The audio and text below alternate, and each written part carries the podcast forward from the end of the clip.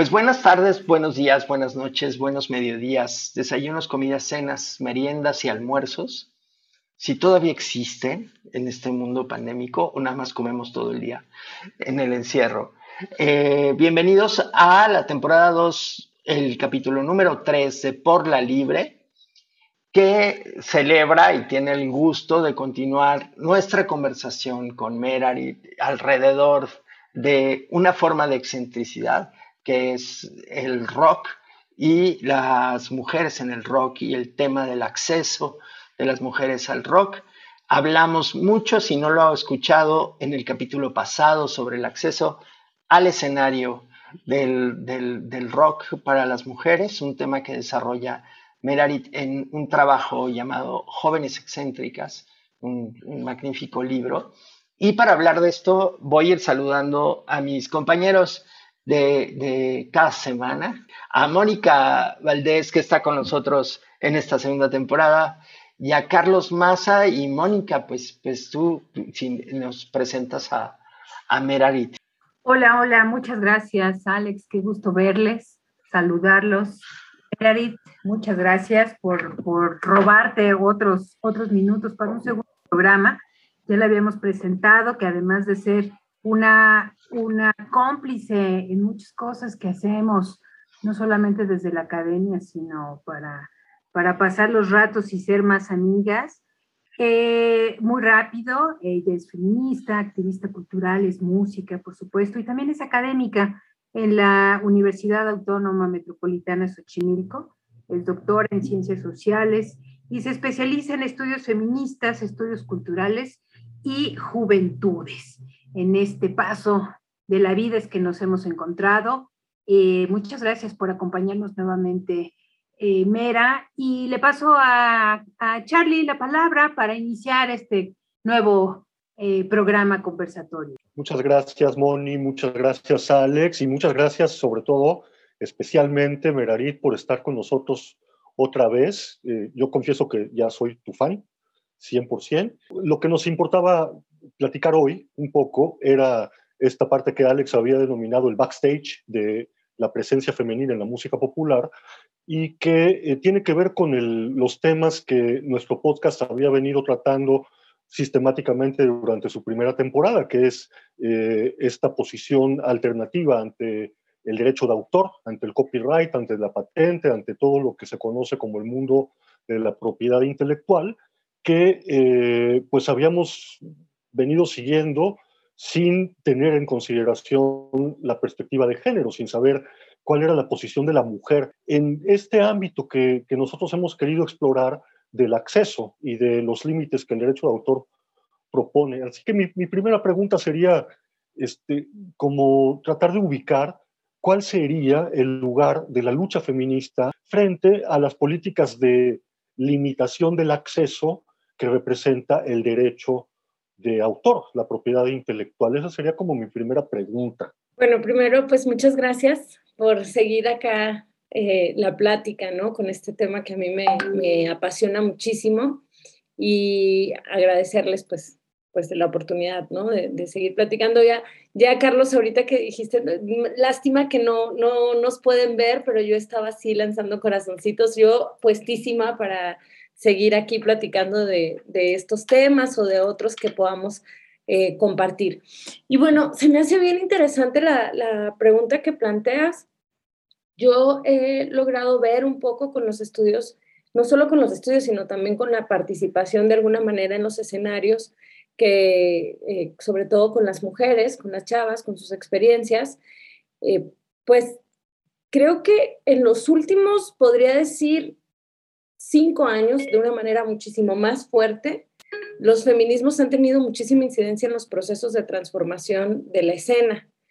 Y esto creo que va muy de la mano con el boom también que ha habido de una generación de mujeres jóvenes que se ha atrevido a hacer denuncias que antes eh, pues no existían como tal de manera pública. Y son muchos elementos, ¿no? El uso de las redes sociales, el uso justo de los espacios públicos para hacer esas denuncias y por supuesto esto ha tenido mucha incidencia también en la, en en los espacios musicales. Lo voy a dejar así como espacios, no solo en la industria musical, sino en todos los espacios del reconocimiento de violencias eh, y de otro tipo de, no, sobre todo de violencias, yo lo diría, ¿no? De violencias contra las mujeres en, en, diferentes niveles, ¿no? Violencias algunas más sutiles que otras, otras muchísimo más, más notorias.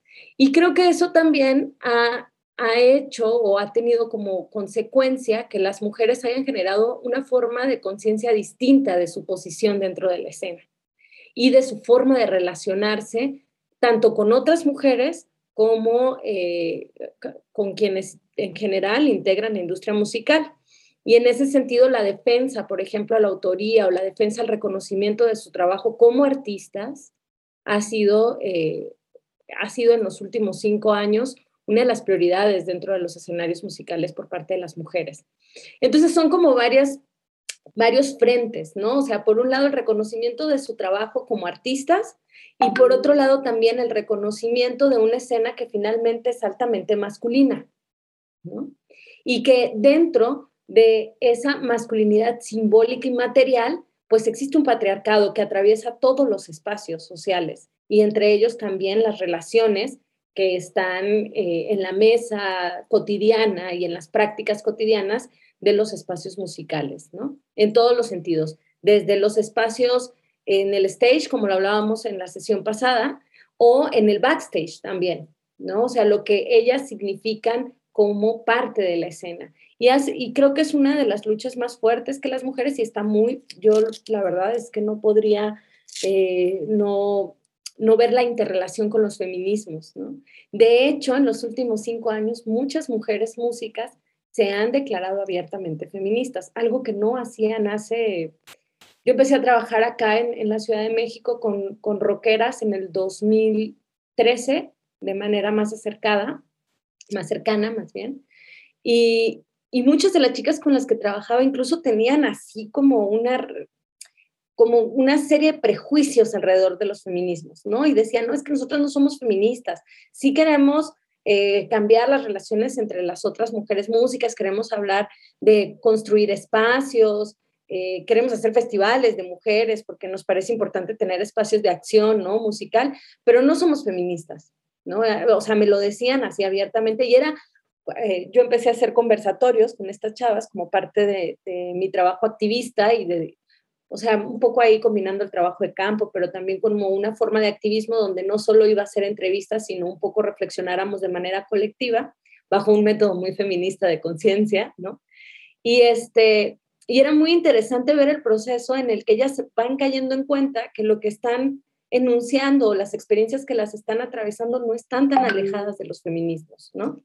Entonces creo que bueno, eh, eso sería como importante reconocerlo y ver cómo sí ha habido un salto de conciencia política, sobre todo, de lo que las mujeres significan en la escena. Interesantísimo, Mira. Yo, a mí me, gustaría mucho eh, conocer, digamos, eh, entendemos como, no sé si decirlo históricamente, si está bien dicho así, o tradicionalmente, ¿no? Unas escenas musicales Em, exclusivamente masculinas, ¿no? Sobre todo las escenas de rock, las escenas punk, las escenas hip hop, rap, eh, en fin, ¿no?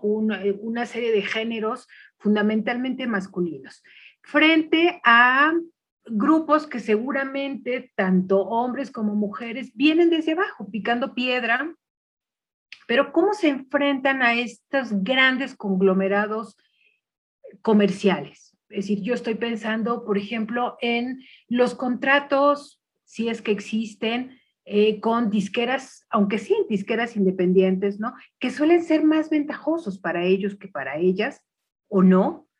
Y frente a ello, saber si las chavas en algún momento han pensado justo, ¿no? En estas desigualdades y desproporciones de contratos, de regalías, de apertura de espacios. Es decir, de pronto eh, hemos enunciado en el programa que saldría eh, más barato y mejor distribuir gratuitamente nuestras creaciones, ¿no? Que esperar a que alguien me catapulte, me apoye, me financie y me patrocine un comercial en donde sea, en cualquier, en cualquier red social. no sé, un poco que nos, que nos hables desde tu experiencia sobre estos procesos. Sí, fíjate que en este tiempo, o sea, si lo pensamos como en el tiempo más contemporáneo, ya no podemos hablar, por ejemplo, de una, o sea, de manera tan clara como hace dos décadas, de una industria cultural que esté manipulada por solamente algunos empresarios, por decirlo así, ¿no? creo que una de las cosas que ha dejado la tecnología en el impacto también de la producción musical y de la, no solo de la producción, sino la distribución, ¿no? Ha sido la posibilidad de que muchas de las, de las chicas, en este caso, se hayan convertido en sus propias jefas o, en, o hayan empezado a buscar la manera de ellas tener, eh, sí, como el control un poco de, de la distribución de su música mediante las plataformas digitales. Eso es algo que ya está pasando, ¿no? Y es bien interesante porque todo, claro que todavía existen algunos, algunas disqueras que, bueno, apoyándose en plataformas digitales como que, y el marketing y todo esto generan ahí estrategias y sí hay firmas de contratos, pero hay que decir que cada vez menos. O sea, en ese sentido, la industria musical ha ido cambiando gracias a las plataformas y al acceso a estas plataformas y la facilidad de poder aprender a utilizarlas como Spotify, como el mismo YouTube, el mismo Facebook, el mismo, no sé, o sea, todas estas plataformas que han servido ahora que como redes sociales, pero que también han permitido que ellas puedan tener cierto control de su producción musical. Sin embargo, existen, existen managers, existe todavía una, una industria, se podría decir, un poco más flexible en este, en este sentido. ¿Y cuál ha sido eh, la, experiencia de ellas? Yo creo que sí ha habido una concientización de las desventajas, pero también de las posibles ventajas que se tienen en esa industria cuando se, es que es, complicado decirlo, pero tiene que ver cuando se mercantiliza la figura de ser mujer en la escena. Y eso sucede muchísimo. Pero entonces ahí hay otras luchas internas que entran muy bien en todas estas experiencias que se atraviesan en el backstage, ¿no? Eh, me tocó, por ejemplo, ahora hace poco hacer una entrevista a, una, una, chava cantautora que es bastante, eh, bastante hábil, que ha desarrollado muchas habilidades en la forma de, producción y de distribución de su música, y me contó una experiencia, es, Leiden, me contó una experiencia bastante fuerte. Eh, en relación a, justo como una industria de estas como independientes, muy cool, ¿no? Que, le estaba ayudando como al manejo de, sus de los medios y de su música, y cómo le empiezan a poner ciertas restricciones de lo que podía o no podía publicar, de lo que podía o no podía hacer. Y entonces, por supuesto, ella termina rompiendo, o sea, decía, es que yo estaba perdiendo más libertad de lo que podría estar ganando y empecé a sentirme como demasiado y además con una serie de estereotipos de lo femenino exaltados, ¿no? Y ahora además sucede algo eh, muy, muy, muy interesante porque como el empoderamiento femenino es uno de los discursos más que políticamente correctos, sino un discurso que se convierte también en marketing, ¿no? Esto también ha generado que, que haya una serie de exigencias incluso en su producción musical, ¿no? Entonces creo que ahí hay una negociación que vale la pena mencionar una negociación y una serie de estrategias donde ellas se tienen que posicionar muy claramente cuando deciden hacer alianzas con estas, con estas pequeñas organizaciones eh, que de alguna manera siguen manteniendo esta industria que podríamos llamar la industria de la música, ¿no? Insisto, cada vez eh, más difícil definirla de esa manera como una, o sea, como que ya no lo podemos hablar en estos en estos términos que antes se hablaba la industria cultural en los 70, por ejemplo, ¿no? Pero porque ha tenido una serie de transformaciones con la tecnología. Pero sí siguen existiendo estas necesidades de, de generar negociaciones, por ejemplo.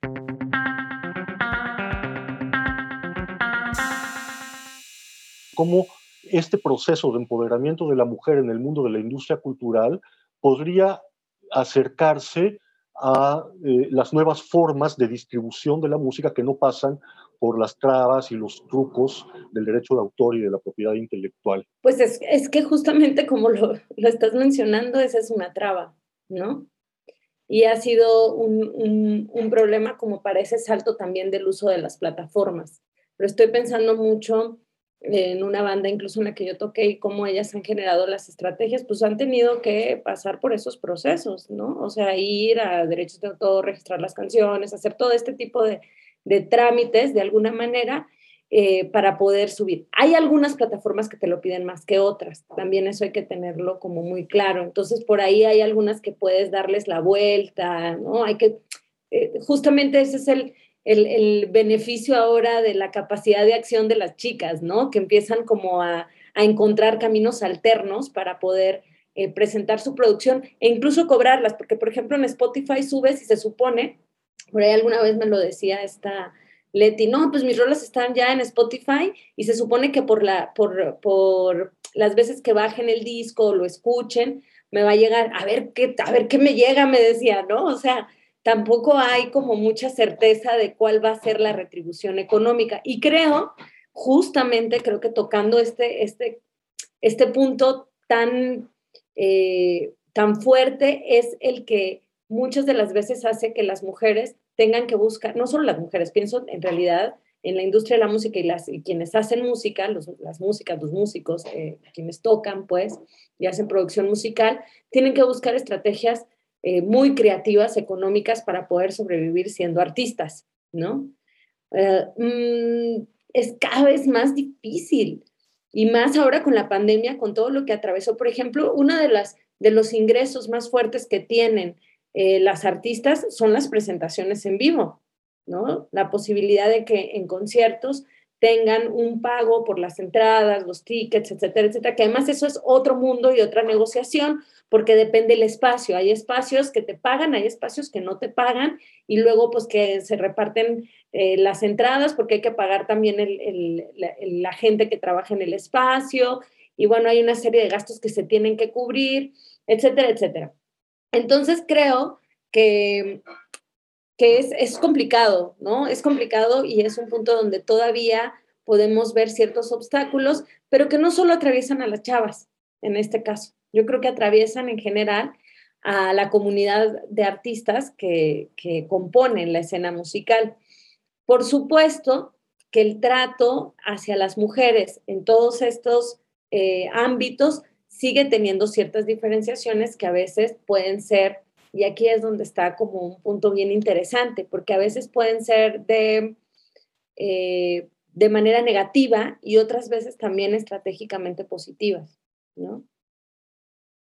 Entonces, bueno, pensaba también, por ejemplo, en cómo eh, hay ciertos eventos o ciertos espacios que se abren para que las mujeres toquen sus canciones, para que se presenten, pero están también como súper limitados, por ejemplo, a que ellas sean las que abren o que sean las que cierran, o sea, los espacios también como, como demeritados en su presentación.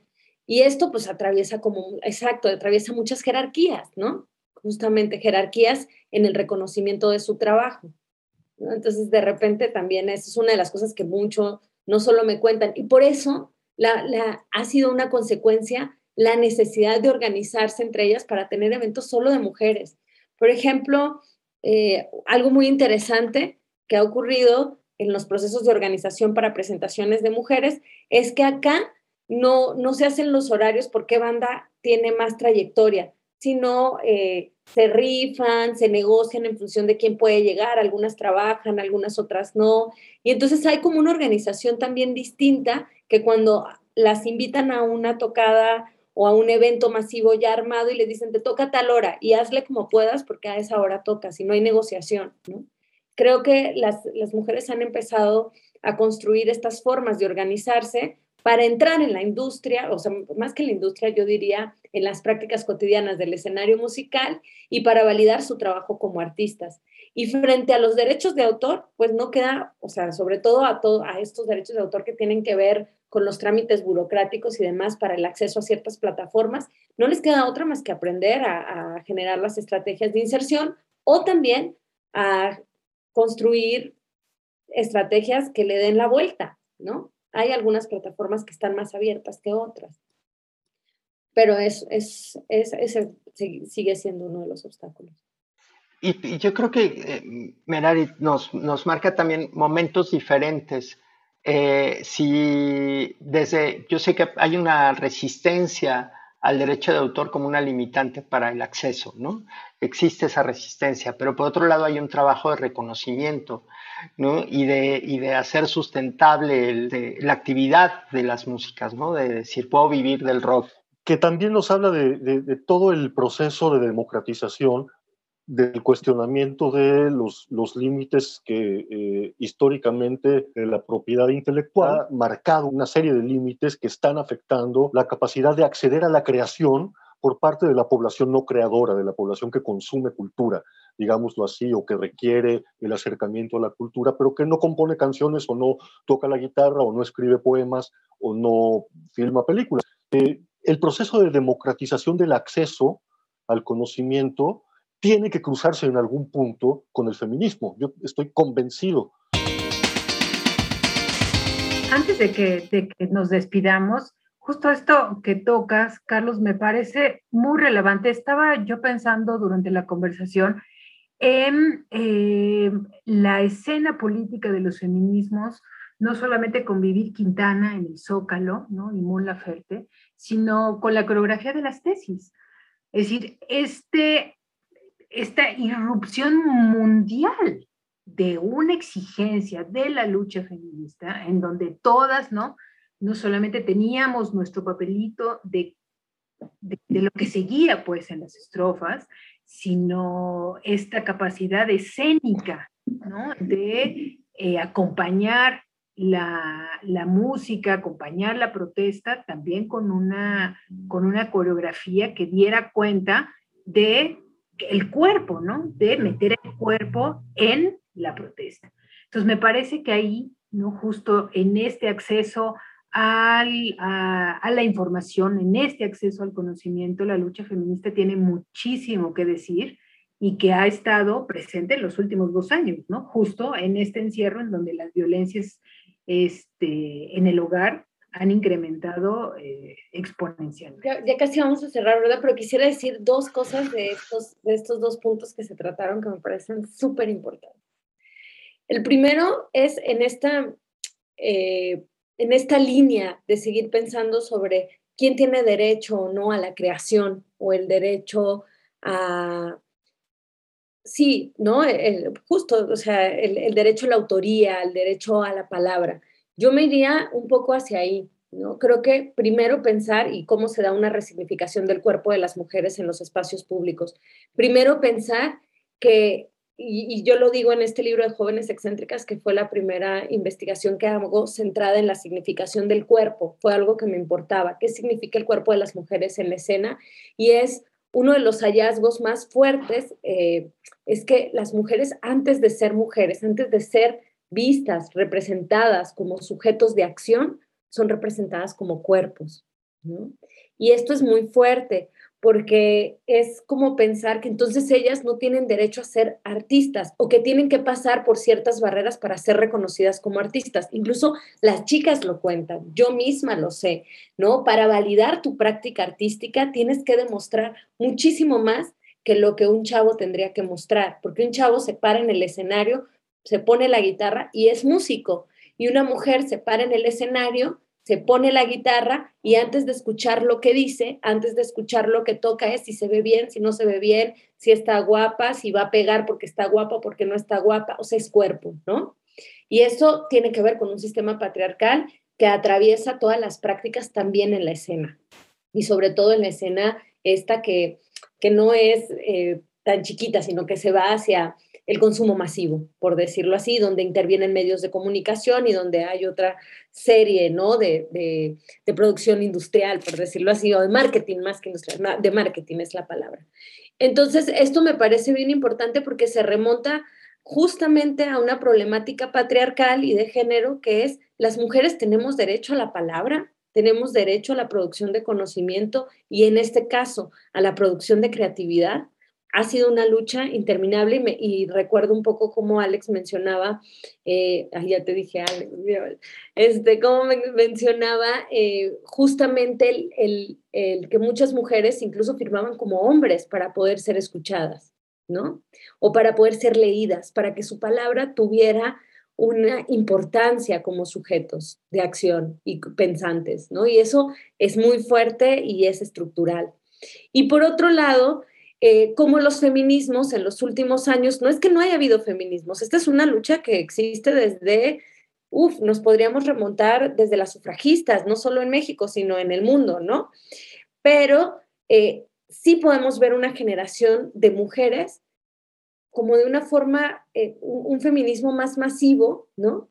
Donde hay una generación de chicas que ya no se callan y que entonces demuestran que el cuerpo es solo objeto, sino que el cuerpo también tiene una, o sea, hay, hay una resignificación del cuerpo como sujetas de acción. Y esto es fundamental, por ejemplo, en el ejemplo que Mónica ponía sobre las tesis y sobre el performance y la, la fusión del performance, de la música con el cuerpo en los, en, los escenarios públicos y como forma de activismo político, o por lo menos de manifestación de, de, los desacuerdos y de las problemáticas que atraviesan a las mujeres.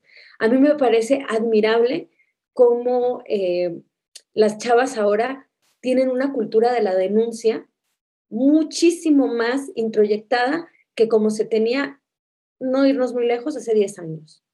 Hace 10 años las mujeres teníamos miedo a la denuncia.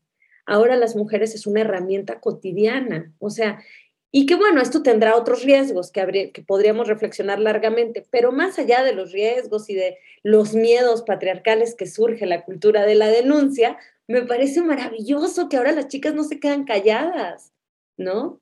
O sea, y eso creo que tiene efectos muy fuertes en generaciones más jóvenes, en las niñas, y la verdad ahí es cuando uno dice, bueno, ha valido la pena, ¿no? Como ha valido la pena el poder decir en qué estamos de acuerdo, en qué no estamos de desacuerdo, ha valido la pena las manifestaciones, ha valido la pena las quemas, ha valido la pena eh, faltar a la historia de los monumentos, ¿no? Y poder decir, pues sí, pero hay, chavas que ahora, gracias a esos actos que pueden parecer vandálicos, ¿no? como los ha eh, identificado nuestro, pues nuestro gobierno actual y, la sociedad en muchos, en muchos sentidos, este, pues tiene efectos en las vidas cotidianas de, generaciones de chavas. Y lo mismo pasa en la música, ¿no?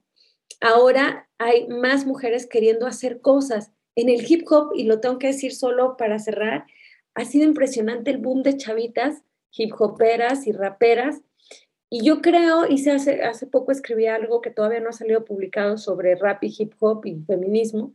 Yo creo que el rap eh, ha sido una estrategia para las mujeres en muchos sentidos porque les ayuda a hablar, a decir, a enunciar. O sea, el rap ha sido uno de los booms más fuertes musicalmente. Yo lo veo incluso ahora más que el rock. También porque ha habido una cosa muy interesante con las raperas que ha sido, vamos a hacer talleres para rapear, ¿no? Y entonces juntan a otras mujeres y les enseñan a rapear y, hacen freestyle sin competencia, ¿no? Un poco eso es lo que hablo en este artículo, que unas chicas me decían, es que yo no, ya, no entramos a la competencia porque la competencia es re masculina. Entonces acá nosotras invitamos a las otras a que se animen a rapear y que digan lo que quieran decir y se pueden equivocar y no hay bronca, nos apoyamos y nos aplaudimos. Y hacen este, justamente este tipo de talleres para otras mujeres, para otras chavitas que quieren decir cosas mediante la música y las enseñan a rapear, las enseñan a hacer MCs, las enseñan a que ellas propias pongan sus beats. Es súper bonito lo que están haciendo y esa es una transformación de la escena rapera y hip hopera que es muy masculina. Y van además de manera muy, es una generación, no sé, pienso en batallones femeninos, en las, hay otra banda que se llama... Eh, eh, la otra, las otras, hay otras, o sea, sí, colectivas de rap quimia, que son unas chicas entre poetas que hacen estos, estos talleres, y son maravillosos porque además entre ellas hacen redes. Por supuesto, también tienen disputas y tensiones, ¿eh? o sea, tampoco voy a romantizar las prácticas de colectividad, también hay disputas, también hay tensiones. También el patriarcado atraviesa las colectividades feministas, digo, esa es la lucha de la conciencia que buscamos, ¿no? Pero así es, pues el conflicto también está y hay que decirlo.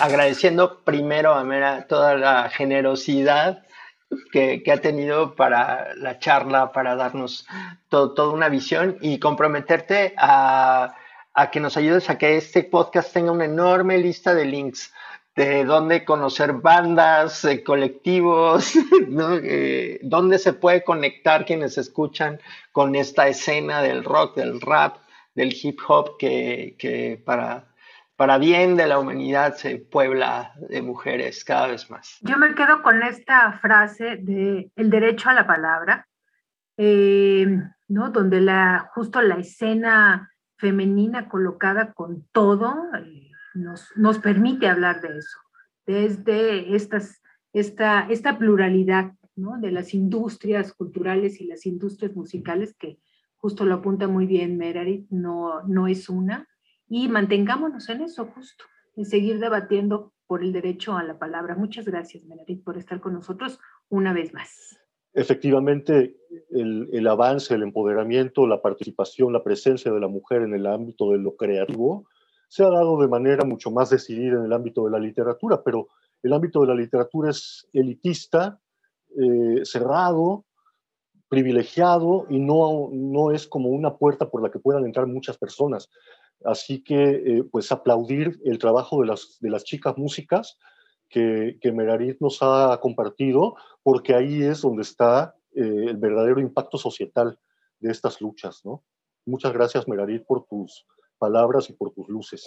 Y creo, nada más para, para cerrar, que es muy importante como el reconocimiento del trabajo de las chavas y los procesos de conciencia y de subjetividad política que han tenido, sobre todo en los últimos años, no porque no hayan existido antes, sino porque ha sido un camino, eh, un camino histórico también de muchas mujeres que han decidido desobedecer la norma y que les ha costado eh, formas de exclusión terribles y de señalamientos normativamente eh, políticos, culturales, y, que bueno, ahora ver a esta generación de chicas eh, tomando la palabra, eh, produciendo su propia música, teniendo incidencia y transformando los espacios musicales, es algo que yo ni siquiera yo visualizaba hace algunos años cuando empecé a trabajar con mujeres, porque más bien me ha tocado la la grata sorpresa de ir viendo cómo esto se ha masificado y,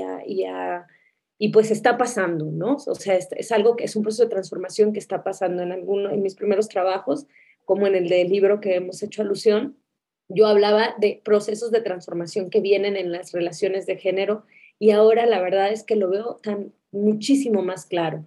Y no solo eso, sino que creo que esto tiene de manera eh, ahora sí que irremediable, eh, pues también impactó en la construcción de masculinidades y en la construcción de cómo eh, las nuevas generaciones de chavos tienen una conciencia distinta de lo que significan las mujeres, la disidencia sexual, eh, la diversidad, y eso creo que nos habla de que pues, pues, las luchas tienen sentido, ¿no? Entonces, pues muchas gracias por, por la invitación. Gracias a ti y gracias a todos los que no se quedaron con nosotros. Nos vemos prontito en otro Por la Libre. Chao. Por la Libre es Mónica Valdés, Carlos Maza, Alex Rubio. ID musical de Masas on the Beat.